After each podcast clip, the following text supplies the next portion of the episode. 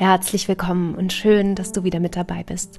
Heute zu einem neuen Liebesbrief an dieses Leben.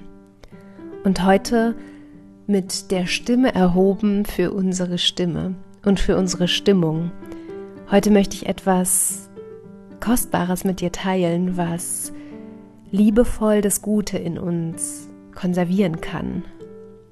Etwas, was vielleicht auch gerade jetzt in der Zeit, wo so vieles schwankt, ein wertvolles Tool für dich sein kann. Also, nimm dir einen Tee und komm mit in diese neue Folge. Ich wünsche dir ganz viel Spaß dabei.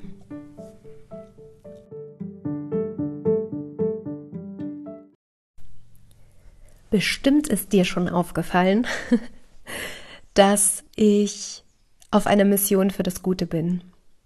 Und das mit allem von mir weil ich fest weiß in meinem Herzen dieses Wissen trage, dass wir als friedliche und liebevolle Wesen auf diese Welt geboren wurden. Und dass oftmals die Wege hin ins Erwachsenenalter Ereignisse und Erlebnisse in sich trugen, die uns weggeführt haben von diesem Teil in uns, der so weise und so liebevoll und so friedlich ist dass ich irgendwann in mir gespürt habe, dass ich eine Erinnerin sein möchte an diese Seite von uns und mich ja auch selbst immer wieder daran erinnere, dadurch, dass ich dich erinnere. Und wie kostbar das ist, Liebesbriefe an dieses Leben zu schreiben und immer noch weiter mein Herz für die Liebe, für dieses Leben zu öffnen. Dafür ist dieser Podcast gedacht und dafür ist auch mein Leben gedacht, glaube ich, dass ich diesem Auftrag mein Leben widme. Und Leben ist Wandel, aber im Moment fühlt sich das als genau stimmig und richtig für mich an. Und diese Mission für das Gute bringt natürlich auch ganz viel Helles und Lichtvolles mit sich. Denn wie oft schwanken wir mit unserer Stimmung jeden Tag hin und her, jeden Tag passieren Dinge, die sowohl positiv als auch negativ sind. Und oftmals liegt es an unserer Bewertung von dem, was uns passiert, denn die Bewertung ermöglicht uns Türen oder auch die Nichtbewertung, denn letztlich kann ja auch alles gleichgültig sein, alles das, was passiert. Und ich kann es als Chance sehen, das, was mir passiert, und etwas Gutes für mich draus machen.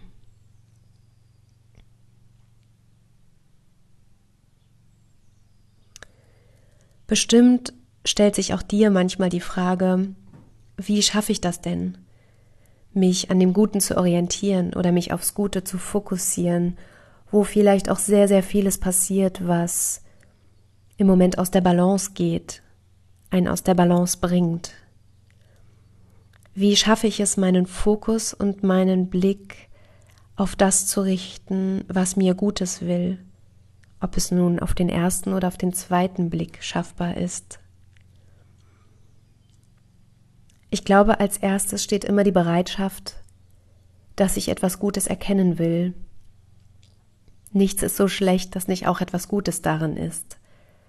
Nur das muss ich irgendwo in meinem Herzen oder in meinem Körper oder wo auch immer du starke Gefühle hast in dir, das ist bei jedem Jahr anders verortet, das muss man fühlen können. Und ich glaube, als erstes ist es die Bereitschaft, es fühlen zu wollen. Manchmal wird man, wenn man optimistisch ins Leben schaut, als naiv betitelt.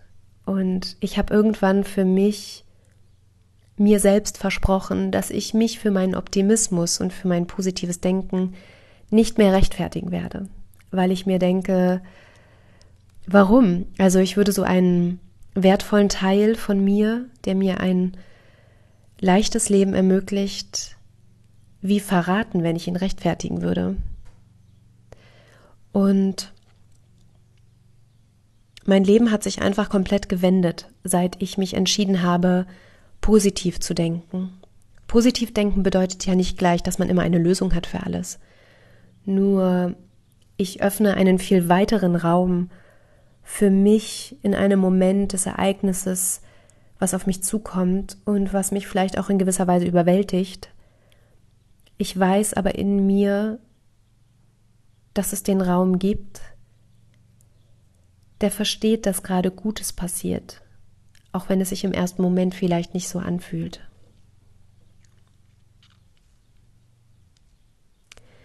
Mittlerweile, und das ist der Punkt, mit dem ich auf diese Folge hinaus will, bin ich mir sicher, dass unsere Stimmung auch mit unserer eigenen Stimme zu tun hat. Also mit der Stimme in uns, die uns manchmal Dinge erzählt, ob sie nun schon etwas bewusster ist oder nicht, und mit unserer Sprechstimme.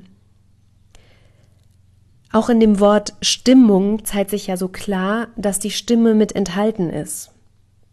Also habe ich mich mal vor einiger Zeit auf die Socken gemacht und habe meine eigene Stimme und auch Stimmen an sich ein bisschen mehr untersucht. Und genau das ist es, was ich heute mit dir teilen will, weil mich faszinieren schon ganz, ganz lange Stimmen, schon seit meiner Jugend, als ich im Theater war und Schauspielern beim Spielen zugeschaut habe, haben mich manche Stimmen mehr mitgenommen und andere weniger. Und ich habe das für mich untersucht und ich glaube auch deswegen habe ich den, den Weg der Schauspielerei eingeschlagen, weil ich das faszinierend finde, was mit der Stimme möglich ist.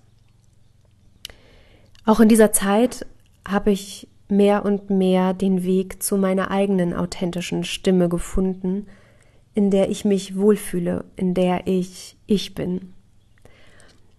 Und ich glaube schon, dass diese Podcast-Stimme, die du jetzt gerade hörst, eine andere ist, als wenn ich mit jemandem spreche. Nur diese Podcast-Stimme hat auch noch die Intention in sich, das, was ich zu sagen habe, in Ruhe zu vermitteln und dir genug Raum zu lassen für deine Gedanken. Das ist natürlich in einem Gespräch noch anders, weil dann habe ich jemanden mir gegenüber und kann auf Mimik und Gestik und Stimme und Emotionen reagieren das ist eben ein großer Unterschied zu einem leeren Raum und einem Mikrofon. Und ich mag beides sehr und finde einfach schön, dass wir gerade einen Moment teilen können, auch wenn ich jetzt gerade nicht bei dir bin, aber du bist bei mir in irgendeiner Weise und ich finde das besonders in unserer Zeit. Ich bin dafür dankbar, dass sowas geht dass ich dir etwas sagen kann und du wählen kannst, ob du es dir anhörst, bis wohin oder ich finde spannend, was Stimme macht. Und im Zuge des Erkunden meiner eigenen Stimme habe ich gemerkt, dass sich diese im Laufe der Zeit verändert hat. Vielleicht kennst du ein Erlebnis, wo du selber deine eigene Stimme gehört hast und dir gedacht hast, oh, so klinge ich? Warum sagt mir keiner was? Ähm, wir haben ja verschiedene Knochen in den Ohren und diese machen unseren Tonfall für uns selber, wie wir ihn hören, tiefer, als wie ihn andere hören. Die anderen haben ja aber den Vergleich nicht. Insofern glauben wir vielleicht, wir haben eine tiefere Stimme. Und wenn wir uns hören, klingt das echt nochmal total anders. Das habe ich natürlich im Schauspielstudium sehr schnell feststellen können. Und ja, es gab ein Erschrecken darüber und es gab aber auch dieses Gefühl in mir zu erkunden, erkunden zu wollen, warum ist das so anders und was ist eigentlich möglich mit Stimmfarbe und mit, mit den verschiedenen, in, in, mit den verschiedenen Gefühlen, die ich unter eine Stimme legen kann. Also so wie ich gesagt habe, mit welcher Intention ich diesen Podcast einspreche, gibt es ja auch in Gesprächen unterschiedliche Klangfarben und die Emotionen begleiten ja immer unsere Stimmfarbe.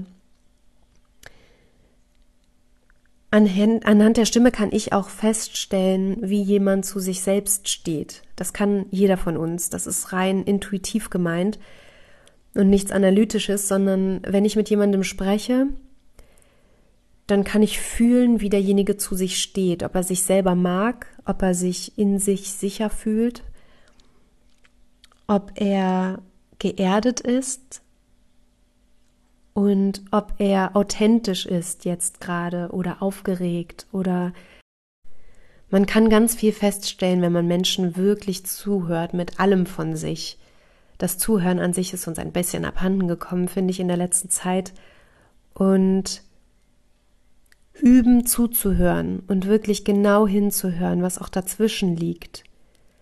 In Erzählungen oder in, in Schilderungen von emotionalen Momenten oder in Gesprächen einfach, wenn jemand etwas von sich preisgibt, ist für mich immer wieder sehr, sehr spannend, weil ich ganz viel kennenlernen kann, auch von dem, was jemand mir nicht erzählt. Ich bin sicher, der intuitive Teil von dir weiß gerade, was ich meine. was ich mache, um liebevoll das Gute in mir zu konservieren, ist, dass ich Sprachnachrichten an mich selber aufnehme. das klingt jetzt sehr kurios, ich erkläre das gerade. Ähm, Sprachnachrichten an mich selber nehme ich auf, weil ich auch immer Emotionen von mir aufnehme. Wenn du vielleicht WhatsApp-Nachrichten per Sprachnachricht einsprichst oder auf welcher Plattform auch immer, vielleicht hast du dir diese Nachrichten ja schon mal angehört, die du selber drauf gesprochen hast, weil wenn du freudig oder traurig oder wie auch immer drauf sprichst jemandem, dann ist es in der Stimme mh, hm, spürbar, in welchem Moment du das aufgenommen hast und wie du dich dabei gefühlt hast. Und ich habe mir irgendwann überlegt, warum schicke ich so Stimmungen immer nur raus und weg von mir, wo es doch eigentlich so ein Geschenk ist, das zu konservieren. Und an diesem Zeitpunkt habe ich angefangen, Sprachnachrichten an mich selber aufzunehmen, um sie mir aufzuheben für Momente, wo ich sie gebrauchen kann. Das Gute liebevoll zu konservieren und als Memo an mich selber aufzuheben, hat mir schon in einigen Momenten wieder eine Richtung gegeben. Ich habe zum Beispiel mal bei einem Coaching-Gespräch mit jemand anderem, ist mir wie von den Schupp, wie Schuppen von den Augen gefallen, dass ich eine ganz, ganz wichtige Qualität und eine Stärke in mir trage, die ich zwar immer wieder in Coachings einbringe, die mir aber so klar formuliert noch nie war. Mir wurde in diesem Moment bewusst, dass ich eine total gute Beraterin für Lebensenergie bin. Das bedeutet, ähm, ich habe das in dem Moment Energieberaterin genannt und es klingt so ein bisschen nach Stromberatung. Was ich aber meine, ist, dass die Lebensenergie, die uns zur Verfügung stellt, braucht auch unsere Verantwortung.